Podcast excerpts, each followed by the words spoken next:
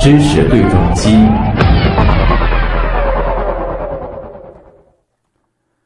今天的知识对撞机呢，我们一起要来说一说一种疾病啊，那就是中风。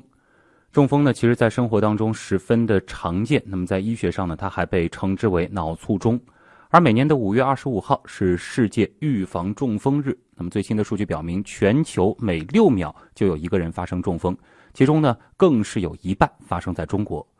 我国每年新发中风患者超过两百万，每年死于中风的人数呢超过一百七十万人。中风呢，也已经成为我国国民第一位死亡原因。并且，我国中风的复发率是位居世界首位。除了发病率不断增高，中风的发病人群呢，其实也在发生着变化。临床显示啊，中风不再只是老年人的头号杀手，患者群体出现年轻化的趋势。二零一七年脑卒中防治报告当中指出啊，我国四十岁以上人群。现患和曾患脑卒中人数是超过了一千两百万人，其中呢，脑卒中患者年轻化趋势明显，三十四十岁的年轻患者明显增多，而且患病之后存活人群中的百分之七十是留下了不同程度的残疾，可以说是给社会和家庭造成了严重的疾病负担。所以说呢，预防中风成为当务之急。那么，中风到底是怎么会发生的？常见的中风又有哪些分类？它又可能会导致怎样严重的后果呢？哎，对于中风的预防，到底都有哪些正确和错误的观念？接下来的时间呢，我们就一起来连线上海交通大学医学院附属瑞金医院神经内科的一位主治医师李冰莹医生，我们一起来聊一聊这个话题。李医生你好，哎，你好。今天我们要聊的关键词呢是中风啊，在医学上我们查了一下，好像是被称为脑卒中，但是呢，在民间啊，我们也听到过它的一些其他的名称，比如说脑溢血，还有脑梗死。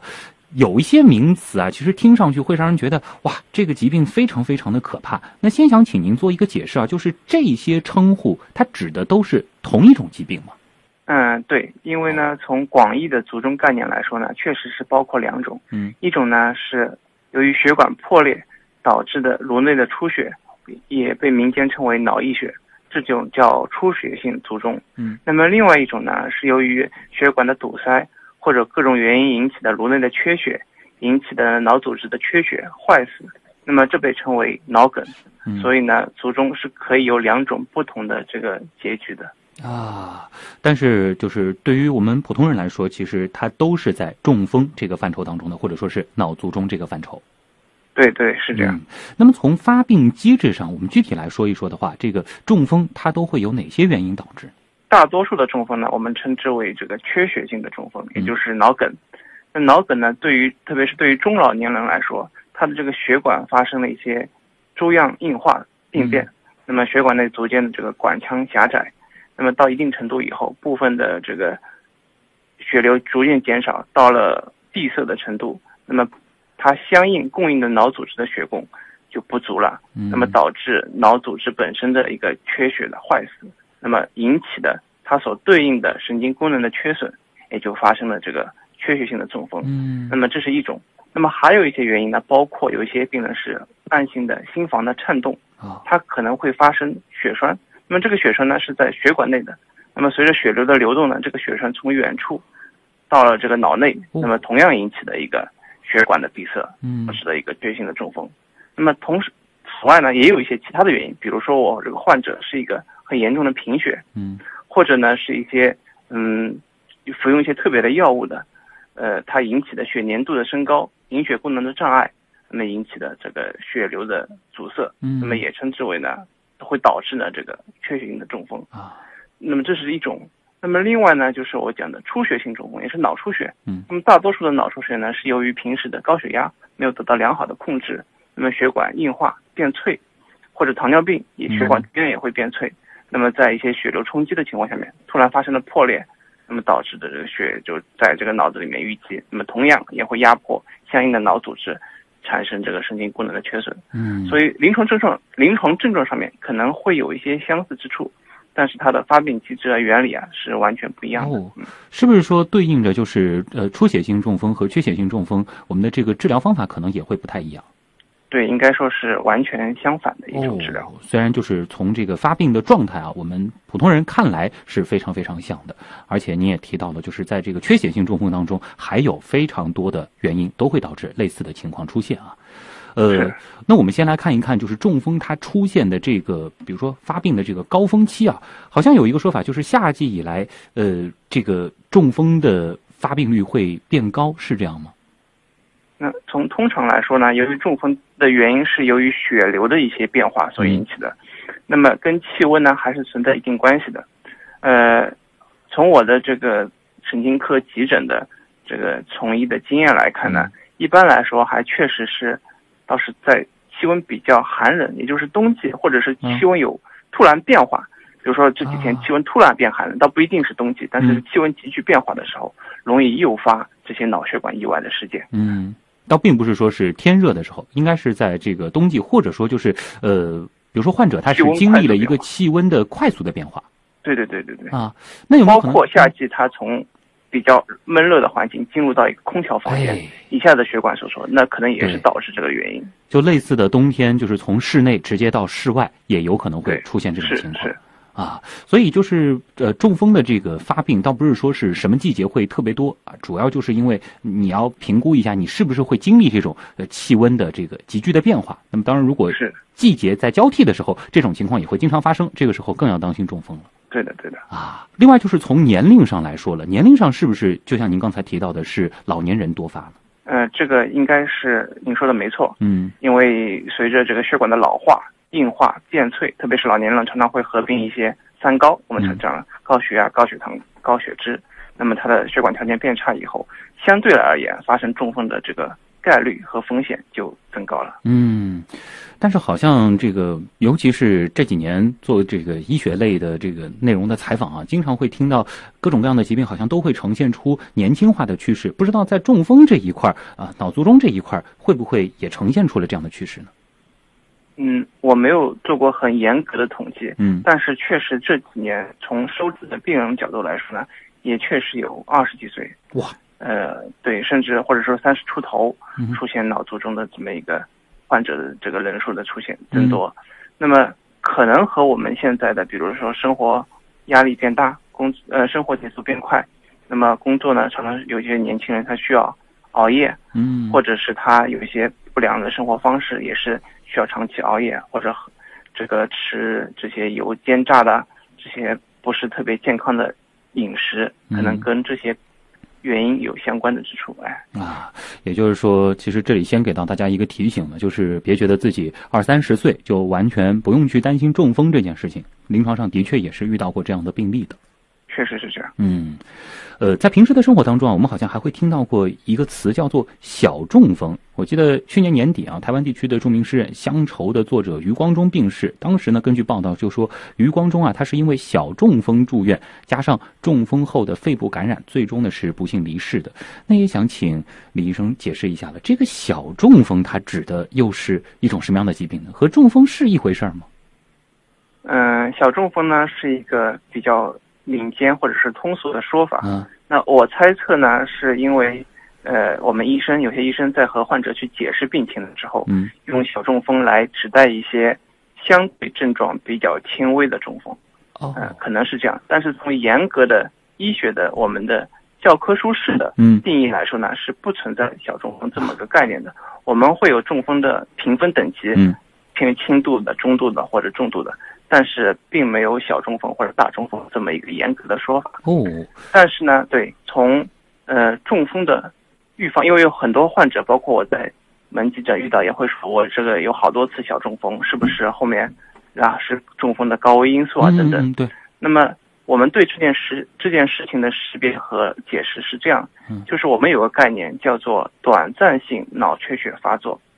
这个呢它表现为。一下子的短暂的，可能一个小时的，嗯，他的语言的不流利啊，包括一侧的肢体的，呃，活动的不灵活啊，或者甚至是有些不典型的头晕啊等等，嗯，但他很快会缓解，对，所以呢，他患者有些患者没有什么感觉，过去了就过去了，但实际上呢，这是这是一次短暂性脑缺血的发作，嗯，那么这种症状的发作或者这个疾病的发生呢，是绝对是中风的高危因素。啊，而且甚至有可能在未来的两到三天之内，嗯，就变成了真的一次中风，呃，发生的这些症状就不再会消失了啊。刚刚的那种情况很有可能就是中风的前奏了，或者说某种程度上来说，它已经是非常轻度的中风了。对的，是是这样子啊。这种这个症状，呃，还会有哪些？能具体描述一下吗？因为其实我们挺担心，就是是不是在生活当中，有些人可能感觉到哎有点不舒服，但其实不知道自己已经遇到了这种情况，而且很有可能在之后就会面临中风的危险嗯，从经典的角度来说呢，我们称为三个测试。嗯，第一个呢是举手举手或者就抬脚测试，那么这个呢是来观察肢体的一些症状的。嗯，比如说我左侧的手和脚活动都不灵活了。握筷子，包括甚至举个水杯，他都无法抬起来了。嗯，那么这是第一个测试。第二个呢叫微笑测试，就我们在露齿微笑的时候，发现两侧口角并不对称啊，一侧高一侧低的，那么可能提示内侧比较低的内侧可能发生了这个肢体的异常。哦，那么第三个呢称之为语言测试，嗯，就是我说话表达可能出现了词不达意。或者呃语速的减慢，嗯，或者呢是反应呢是较较之前明显突然的一下子迟钝了啊，哎，那么这个三个测试呢可以有助于我们在家里面或者是在这个平时的生活的环境中来识别一些中风的一些早期的一些症状，嗯。哎，那么就是当我们感到怎样的不适的时候，可以去进行这样的测试呢？就是头晕乏力吗？还是？其实如果是肢体症状的话，自己或者偏是有麻木感，那么这时候可能会马上被发现了。对。另外，如果从主观上来讲，除了肢体活动不灵活、麻木，那么讲话的异常他自己也会发现。嗯。那么当然头晕也会发现。那么头晕相对来讲，如果只是单纯头晕的话。啊，只是轻度的单纯头晕，那么可能是些脑供血不足等等表现。但是如果头晕和同时合并行走的一个障碍，就是我的步态也发生了，就是已经严重到我的这个步态也无法像正常行走那样进行了。那么这个时候要引起高度的重视，需要立即去就医了。对，这种所谓的这个小中风的情况啊，就是所谓的大中风的这个前奏了，大家一定要引起注意了。只要就是说我判断出这种情况，是不是？在这个呃医生的建议下，应该就是直接就医，这个是最好的办法。是啊，那么这种情况它会这个不断的反复的出现吗？还是说有可能有的人他就是出现了一次之后也就好了呢？嗯，通常情况下呢，我们叫短暂性脑缺血发作呢，呃是会有反复的。嗯，实际上第一次出现的时候就应该去。呃，就医，然后明确诊断以后，甚至要开始服用药物来预防他下一次真正的中风发生。因为中风一旦发生，后续就会变得非常麻烦。对，这里其实就要谈一谈更为重要的部分了啊，就是中风或者是脑卒中一旦发生，它会导致哪些后果？它究竟有多么的麻烦？这里是正在播出当中的东莞新闻台新闻实验室。一段广告之后，我们继续来关注这个话题。欢迎回到正在播出当中的东广新闻台新闻实验室，我是徐东。今天呢是世界预防中风日啊，我们呢是和上海交通大学医学院附属瑞金医院神经内科的主治医师李冰莹医生呢一起来关注这种疾病。李医生先和大家简单的谈一谈吧，就是中风它之后呃可能产生的这个后果都有哪些？我们中风可以分为急性期和后面的康复期。嗯，那么急性期呢，往往来的很凶险。呃，不管是出血还是缺血，会导致严重的，会导致一侧的偏瘫，嗯，甚至是再严重的，我们一些低位脑干的脑血管意外，会导致呃四肢的这个活动的异常。嗯，那么还有呢，就是意识的一个障碍，嗯，严重的时候会导致意识的障碍，甚至呢出现昏迷，呃，严重的呢可能会导致呢死亡。那么这是最严重的情况了。那么相对来讲，如果说通过治疗，嗯，在急性期病情有所稳定的话，那么中风还是会引起引起一些比较，呃糟糕的后遗症。嗯，那么糟糕的后遗症包括呢，我们可能平时我们都非常熟知的，就半身不遂、对偏瘫，对吧？或者留一些肢体的麻木，或者遗留一些口角的歪斜，或者遗留一些这个口齿的这个障碍、口齿的障碍。那么这些呢是容易比较看到的。那也有一些我们平时不太会被注意到的中风的后遗症。包括情绪的障碍、抑郁症状，这个也是中风的后遗症。包括呢，这个患者以前是好的，但是中风以后呢，哎，不停的在发抽筋，我们称之为癫痫，哎，中风后的一个癫痫，那么它也是后遗症之一。嗯另外呢，特别在老年人很常见，就是多次的我们讲轻微的中风以后，或者单次的在某个特殊脑脑脑部分脑区嗯，它的中风以后，会导致认知功能的一个下降，哎也就是呢我们俗称的这个痴呆的表现。嗯，就看上去就有点像是阿尔茨海默氏症，但是它其实是中风引起的这种所谓的痴呆。这个两个其实从呃病理上其实是不太一样的。对，完全不一样。嗯啊，呃，刚才您提到了各种各样的这个后遗症，是不是这取决于就是中风它发生的位置，以及它究竟影响了我们哪些脑区呢？嗯、对的，因为我们大脑还是比较大，每个部分呢管的这些功能呢都不一致。比较关键的，比如说脑干的，那它一旦中风以后，会导致一些危及生命的，甚至于长期这个瘫痪正床在床的一个情况。嗯那么大脑皮层的或者我们大脑呃半球的，那么引起的痴呆啊、癫痫啊，或者是半身不遂啊，这些可能更多一些。嗯，刚才呢，其实李医生已经和大家说到了，这种所谓的小中风的症状是需要大家引起重视的。那当然，其实作为普通人，我们更希望的就是连小中风都不要发生，因为、好像一直听到这样的一种说法，就是中风其实和每个人的生活习惯它的这个相关性还是很高的。那也想问一问，就是说哪些不良的习惯可能会引起中风？嗯，我觉得要从两个方面来看。啊，第一个呢，对于自身本身原有的一些疾病嗯。要引起重视，特别是在体检的时候发现一些不太容易发现的疾病，比如说高血压、糖尿病，这个大家比较熟悉的嗯；高脂血症，大家也很熟悉。那还有一些不熟悉的，比如说心房的颤动、房颤，嗯。那可能没有什么症状的，平时一点症状都没有，呃，但是它一旦发生中风，往往都来得非常的凶险。对，那么这是我们称之为慢性病的一个管理，或者是容易导致中风的慢性病的干预。那么这是其一。那么其二呢？如果我的身体是完全健康的，我没有这些慢性病的因素，嗯，那么我们在呃随着年纪的增长，或者是由于这个生活啊、工作这些环境的因素存在，我们依然要去预防这个中风的发生。嗯那么前面也说过，就是说一个良好的一个生活方式，规律的一个生活方式，那么合理的一个睡眠，避免呢过度的一个疲劳。嗯另外呢，就是远离烟，饮酒呢，只能说是适度啊啊，不能过度饮酒。呃，另外呢，就是我们要多吃这个水果、蔬菜嗯，降低我们的这个胆固醇的水平。那么这些呢，综合起来都可以降低中风发生的这个风险。哦嗯，这其实就是我们经常提倡的这个健康的生活方式。这个对于中风的预防来说同样适用。对对对，因为其实中风是一个血管血管事件，嗯，我们身体很多，比如说我们呃常见的冠心病，啊那也是个血管事件。那么其实预防来说呢，都是一体化的，心脑血管是一样，都一体化的。嗯，哎，那么像中风这种疾病，它和这个遗传有相关性吗？比如说家里边的老人他曾经出现过中风，是不是说年轻人需要格外的当心一些呢？那这个呢是需需要一个比较专业的判断了，哦，不能仅仅根据说我呃父母或者是老年呃这个在上一代出现中风，下一代就肯定会升高，并不是这样的。嗯除非是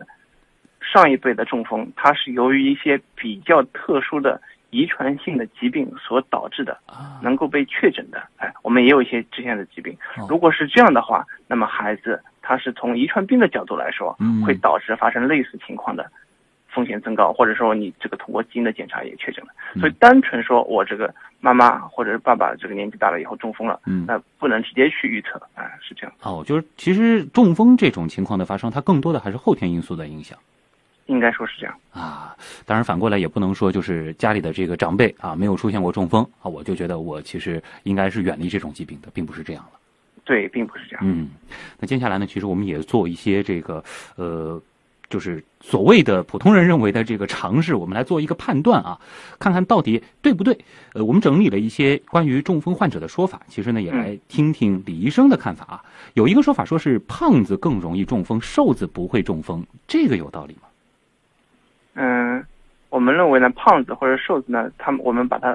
形成一个参数叫 BMI，嗯啊，就是说这个呃体重呃身高体呃指数呃对体重身高指数。那么从 BMI 的角度来说呢，高的 BMI 和很多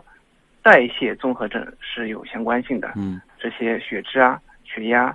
包括血糖是有相关性的。嗯所以呢，呃，从一环一环连接来说，比如说胖子，他可能是个高 BMI 的，嗯呃高 BMI 呢又会导致一些常常和一些代谢综合症相联系，哎，那么再往后呢，它就可能是一些容易发生血管事件了。所以扣过中间多个环以后呢，我们勉强能和这个胖瘦和这个中风去挂上联系，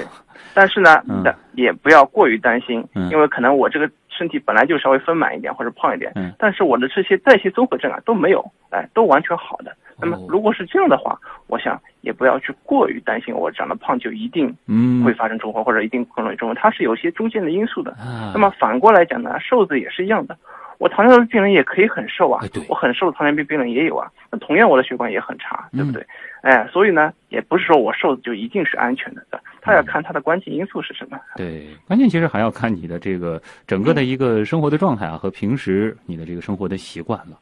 呃，接下来一个是这样的，就是高血压会中风啊，血压正常或者是偏低的人他不会中风，这个有道理吗？好像刚刚提到了这个脑溢血啊，这个是不是和这个高血压它还是有关联的？对我们讲的嗯高血压是，不管是脑溢血啊还是脑梗死，它都是一个危险因素。嗯嗯、这是毫无疑问的。那么至于血压和正常和偏或者偏低会不会中风这个问题呢？呃，又是一个说也另外一种逻辑。嗯，第一个呢，我血压是正常的，或者是甚至稍微偏低一点，嗯但是呢，我有其他的危危险因素在。哦那么同样，对吧？我可以是合并其他的一些危险因素，那同样我依然会发生中风，并不和血压发生呃直接联系上关系。嗯那么这是一一种。那么另外一个逻辑呢是这样子，血压是偏低的，对于一个，因为我们大脑的血供是靠什么压上去的？就是要靠有一定的血压力、血呃压力。那么没有压力，我大脑同样得不到充足的血流供应。那么在一些比较狭小的地方，它同样可以断流，对吧？嗯我大流大河里面流量小了，我小河里面可以断流。那么一旦断流，那么依然是一个中风了。所以这也是我们近几年就提倡一个概念，就是老年人的一些个血压，嗯，它要适度的正常偏高一些，哦不可以用过多的药物把它压得过低，因为压得过低以后，大脑得不到这个灌注压，同样会发生一些缺血性的中风事件。哦，就是大家别觉得血压是越低越好啊。虽然前几年其实我们一直在提的就是要小心高血压，但是其实血压低了它同样不好，正常偏高反而是对老年人比较有利的一个状态。是这样子。呃，还有一个啊，我看着这个我就觉得不是很靠谱，但是我相信可能有一些这个呃朋友吧，他就信这种方法，说是坚持吃阿司匹林能够防中风。这个问题呢也是比较复杂，因为啊医学呢都是一个很综合性的一个、呃，它是有出处的，是吗？中风呢，从一级预防或者说是从中风的预防角度来说，嗯能够明确有临床依据的呢是两大类药物。第一个呢是抗血小板聚集类药物，嗯，也就是阿司匹林、哦啊。另外一类呢是降低胆固醇或者调节胆固醇的药物，我们称之为他汀类的。嗯那么，并不是说吃阿司匹林就一定不会发生中风了。嗯啊，那还是有很多他因为其他因素的原因发生中风了。嗯但是呢，如果这个患者有这些高危因素，甚至呢他前面有过几次小中风的警报，嗯那么呢，呃，从医学上来讲，给他使用阿司匹林，如果不发生其他一些副作用的话，是确实能够降低中风发生的风险的。啊，所以的确是有道理的，但是并不是说你这样子这个一个普通人啊，你就是担心你要中风，你就这个天天吃，就一定能够预防中风了。因为前面最开始也提到了，中风它导致的这个原因会有很多种。对对对，而且而且而且我还要说一点，啊就是我一个普通人没有任何危险因素，嗯我只是因为害怕去预防性的啊服用阿司匹林。虽然我年纪大一点，嗯但依然是并不合适的。啊所以是不是要服用阿司匹林，还是应该经过医院的这个评估，对，确定颅内的这些血管的情况，才考虑使用或者不使用阿司匹林。嗯，因为阿司匹林毕竟还是有一些副作用的。对，无论你是从哪个渠道听到这样子的说法啊，像这样子的这个药物啊，尤其是可能有一些它还是这个处方药，千万别当这个补药啊，没事儿吃两片，这个和维生素片完全不是一回事儿，它其实还会有其他的副作用导致。是的，使用这些药物还是要在特定的临床条件下面，嗯，才说起到一个防中风的作用，而不是上来就可以随便自己服用。对，这一定是医生评估过的啊，就是你服用这样子的药物之后带来的这个收益和它背后存在的这个风险啊，这个哪一个更靠前，可能才会给出这样子的一个建议。你说的没错。嗯，那接下来其实我们就要来关注的一个关于中风非常非常重要的知识点啊，就是一旦发生了中风这种情况。我们到底该怎么办？前面其实提到过，就是这种小中风，通常来说的话，我们还能够有一个判断，然后呢，可能还来得及自己去就医，或者说是呃找一些家人来帮忙。那如果说是发生了比较严重的这个中风啊，我们分两种情况，一种是身边有人的时候，这个应该去怎么样救治呢？在救护车到来之前，我们可以做一些什么样的措施呢？是这样，如果呢，就是我们。怀疑或者觉得我们身边的人发生了一个中风的情况，出现了前面说过的一些躯体啊或者肢体的症状。对。那么这个时候呢，首先要和我们以前在甚至在呃网上或者微信朋友圈里面转发的这种急性心梗的，嗯，是要做一个区别的。我们并不能给患者去服用任何的药物。哦。因为我很多看到之前有这个网上流传说发生心梗先吃阿司匹林，嗯，或者对吧？但是呢，中风呢，我们刚才讲前面讲了，有出血性和缺血性两种情况。对，你在没有做检查的情况下面是无法判断到底是哪一种的，所以也就意味着没有办法去使用嗯抗凝的或者是止血的药物，是吧？完全相反。那么一旦选择错误的话，那就会导致疾病的急剧的加重。是，哎，所以在这种情况下面，家就是我边上的人家属。能够做的是保持他的这个呼吸的通畅，嗯啊，人的呼吸的通畅有一个比较好良好的通风条件。如果发生呕吐的话，如果发生呕吐，那么要让他头侧向一边。如果说是有癫痫，有人上来就是一个癫痫的发作，那要避免呃发生这个舌部的一个咬伤。嗯，同时呢，就是去 call 急救电话，对，那么请急诊立刻送往医院的急诊进行一个救治。嗯。救护车来到之前，其实我们能做的可能也只有这一些了。是啊，那么其实刚才您也提到了，就是有可能有些人会把这种情况和心梗混在一块儿，这个怎么做区分呢？那做这个比方呢，是因为实际上两种疾病的症状是完全不一样的。因为心梗是胸闷胸痛的，嗯，那中风呢是以肢体活动障碍或者是语言障碍为表现的。嗯，那我害怕，甚至我在临床上也遇到过，大家觉得阿司匹林或者硝酸甘油是万能药，嗯。不管发生什么症状，就先给患者服用这个药物。对，那可能是因为这方面的宣传太多，但是他又没有去关注这种特定的临床的条件，就导致了这个对于我们来说，就风险，中风的角度来说，风险就非常大了。嗯，那如果是一个人的情况，是不是说发生中风是非常非常危险的呢？如果一个人的话，确实是如此。啊，有什么办法吗？或者说是，如果说可能自己评估下来，我中风的这个可能性还是比较高的，平时可以做一些什么样的这个措施？万一我在独处的时候出现中风，可能还能，比如说捡回一条命，或者说是在之后的这个愈后会好一些那么这个时候，不管任何情况下面，只能采用一切有可能的方法去通知到能够急救你的人，能够帮你送到医院的人。那么，不管是使用一些紧急的一些电话，或者是年纪大的人家里面备一个紧急的呼叫铃，现在有很多社区都是做了这样的一些工作。对，一旦他按下这个铃，社区的工作人员那边就会有反应，证证明这个家里面有紧急的情况，他会上门来进行这个救助。那么，这是特别是对老年人一个人在家独居老人是非常重要的。是，所以。当务之急是把这个自己有紧急情况这个消息传达出去啊，就是一般来说，就是中风发生的时候，就是从开始感觉到不适到可能这个完全没有办法控制自己，这个中间有多长时间呢？这个问题呢就相对比较复杂了，我们又要去探究这个中风发生的原因。嗯，比如说我一开始说它是一个动脉粥样硬化形成的，那么相对来讲速度就比较缓慢，因为它这个。平时的这个血供都可能就不太好了，那么脑子呢，它有一定的耐受能力。我们常常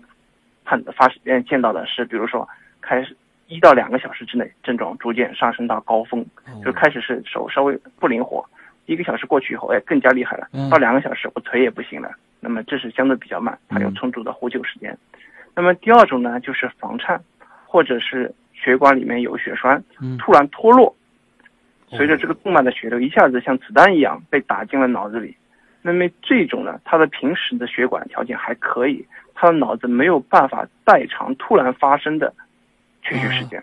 那么这种速度，他可能在几分钟之内就达到了最高峰，就可能立即就昏迷了。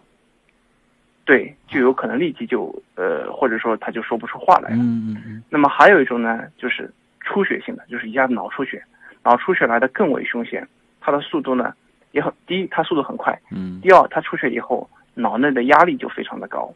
它的昏迷的时间，昏迷的时间会来的很早。这里的话，其实就听出了一个很重要的基本原则，就是只要身体出现了类似的这种不适，立即想办法求救。呃，求助对。拨打幺二零，或者是赶紧送医啊！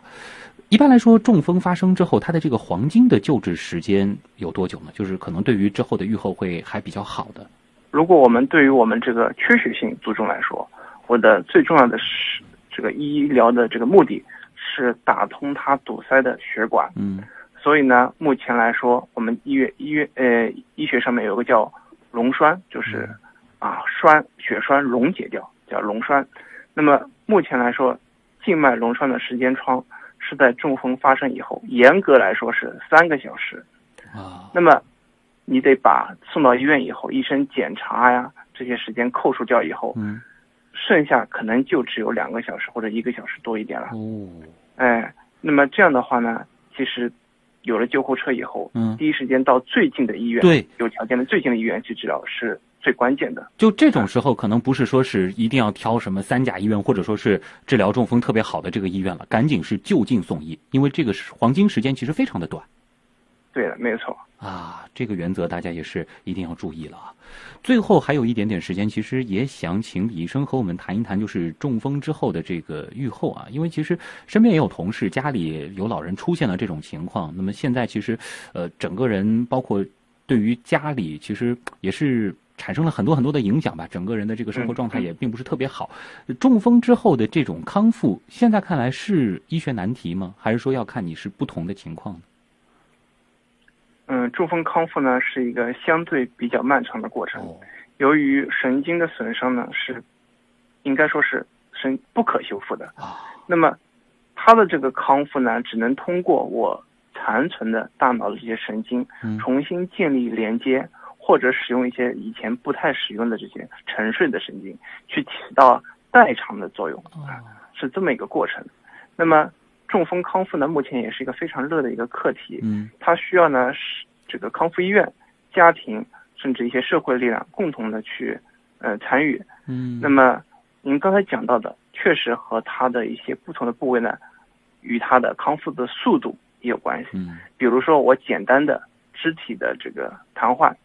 或者这个活手脚活动只是一些不灵活，嗯，那么这种条件下面，我的这些比较稍微低级一些的神经功能，比如说我就是一个力气不好，嗯，那么力气呢，力量呢，它是一个很简单的一个神经功能，对，任何一个不仅是人类对吧，动物它也会没错完成，哎，那么它的这种建立就相对比较容易，康复也很容易，你只要去给它去做被动运动，然后或者让它去锻炼，啊，呃，逐渐就会恢复，但如果出现出现一些比较高级的神经功能缺损，比如说语言的障碍，嗯，或者呢吞咽功能的障碍，那么这个这些功能呢相对来讲比较高级，它的活动呢运动呢比较精细，对，它是一个很精细的小肌群的活动，那么它的呃康复就相对比较困难，或者时间相对比较漫长，嗯，那么还有一些更加高级的，比如说人的思维活动，嗯，他的这些记忆力啊、计算力啊，刚刚讲的中风可能会留一些痴呆的一些表现，对，那么。这就来的更加的漫长，甚至于一些由于患者年纪已经比较大了，嗯，他终身都无法恢复到原来那种状态，也是完全可能的。所以，其实对于患者的家属来说，的确也是一个比较艰巨的挑战。嗯，对的，他可能呃是需要包括早期的在医院里面，后期的康复医院，再后期的在家里面呢，根据在康复医院的一些医嘱进行一些呃。呃，这个被动的或者主动的活动和一些康复，嗯，都是一系列的一个治疗的过程，嗯，所以它就很漫长。您刚刚也提到了，就是中风本身就会导致抑郁，另外会不会出现就是在康复的过程当中，因为这个患者他本身的这个认知还是非常清楚的，但是对于自己现在的这个身体状态，他也会进一步导致抑郁呢？或者说就是在愈后的过程当中，他可能会有一些其他的并发症？嗯。讲到抑郁这个事情，卒中后抑郁呢，也是近几年比较一个火热的一个课题。嗯，那您讲的也是非常正确，确实呢是和卒中的本身，缺血本身引起脑的一些网络结构的改变，包括他在治疗过程中，由于这个变成一个慢性的、长期的一个过程，和他之前的生活状态肯定是不一样的，生活质量呢也会下降的。那么这些多重打击呢，都共同导致了一个情绪低落，包括他也不愿意更多的去接触。这些社会接触这些康复，嗯，嗯，这些情况的发生，嗯，这个时候的话是服用一些抗抑郁药物，还是说其实也是得这个综合的一些方法才能够我们说缓解这种情况吧？药物肯定是必要的，啊，那么当然综合的一些心理社会的支持，那么也是非常关键。嗯，可能很关键的还是就是家人、亲人、爱人的这种陪伴和支持了。嗯，对的。啊。好的，